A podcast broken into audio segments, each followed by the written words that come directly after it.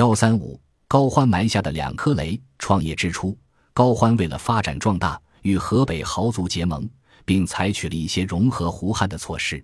但当东魏政权稳定地控制了河北地区之后，高欢转而开始抑制汉族豪强，使得河北十家大族在东魏易北齐政坛上只能充当配角。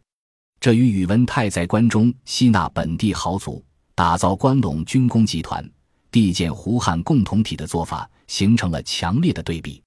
同一个时代的两大枭雄对待鲜卑化与汉化的根本态度。决定了谁能最终被历史选中。高欢当然清楚，在那个年代，民族矛盾可以决定一国的存亡，所以在实际的统治过程中，他总以两面派的形象来调和民族矛盾。号令军事时，对着六镇鲜卑人，他就说：“汉民是汝奴，夫为汝耕，父为汝织，叔汝素帛，令汝温饱，汝何为灵之？”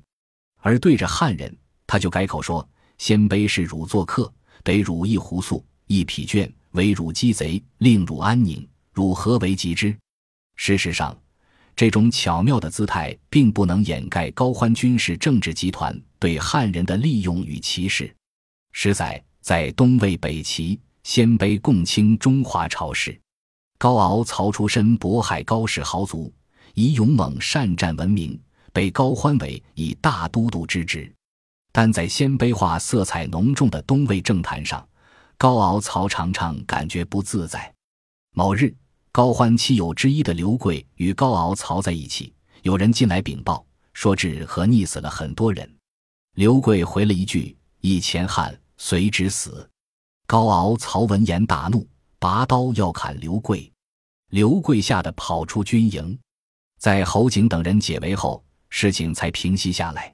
高欢也不信任汉人，对待高敖曹亦不放心，怕他的军队中全是汉人，刻意给他安排千余鲜卑兵铲沙子。临死前，他特别跟儿子高澄交代：谁是鲜卑人，谁是敕勒人，这些人终不负辱；而谁是汉人，这些人可能有异心。高欢将他封闭式的民族理念传给了下一代，使得东魏易北齐的鲜卑化违背了民族融合的大势。在持续不断的内斗中走向了终点，腐败也是高氏家族政权败亡的催化剂，而高欢生前纵容并见证了贪腐的弥漫。实在，高欢本人不上其米，雅上简素，他的刀剑安乐，绝无金玉之事。但当年跟着他一起创业的人却没有这种自制力。在霸业继承之后，这些人成为勋贵，贪贿聚敛，荒淫败德，卖官鬻爵。如同家常便饭，《资治通鉴》记载：孙腾、司马子如、高岳、高龙之，皆欢之亲党也。唯以朝政，业中谓之四贵，其权势勋卓中外，率多专自交贪。狱警是高欢妻友之一，也是高欢的姐夫。此人极为贪婪，不管在中枢还是在地方，都索贿成性，毫无廉耻之心。高欢每每提醒他不要太过分。狱警都充耳不闻。有一次，高欢与几位亲戚聚会，席间，高欢的妹夫库迪干突然请求去担任御史中尉。当时库迪干已官至太保、太傅。高欢问他为何要去当纪检小官，库迪干说要去捉拿狱警之罪。高欢一笑了之。然而，面对高欢的劝诫，狱警总是振振有词。我指人上曲而歌天子调，你连皇帝的天下都贪了，我贪这点根本不算什么。一句话正得高欢只能笑而不答。眼看着东魏的风气被这些功臣勋贵带坏，而高欢却睁一只眼闭一只眼，朝廷上的有识之士嗅到了危机。杜弼向高欢陈述反腐的必要性，希望能够引起重视。谁知道高欢摆出一个刀说阵。两边的士兵举着刀，说：“引着弓，命令杜弼从中间穿过。杜弼走了一遭后，吓得汗流浃背。高欢大笑说：“矢虽住不射，刀虽举不击。说虽按不刺，而由王破尸胆。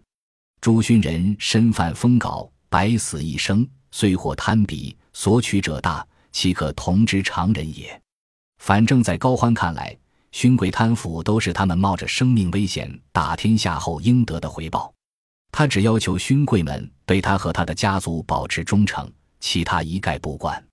不仅如此，高欢还有一个更奇葩的理由。他曾对杜弼说：“贪腐是历史遗留问题，现在三国分立，我如果厉行反腐，就会逼得功臣宿将们都去投奔关中的宇文泰或南方的萧衍。”从高欢为贪腐辩护的这番理论来看，他虽然称得上是一个权谋大师，在大乱世中白手起家实现霸业，但他的政治视野还是十分有限，治理国家的能力比较欠缺。高欢做一个草莽大哥没问题，还能让底下的弟兄们过上为所欲为的生活，但做一个国家的领导人则有待训练。高欢长期战斗在一线，以外战掩盖了内忧，然而。他的儿子们很快就要面对他遗留下来的国家乱局。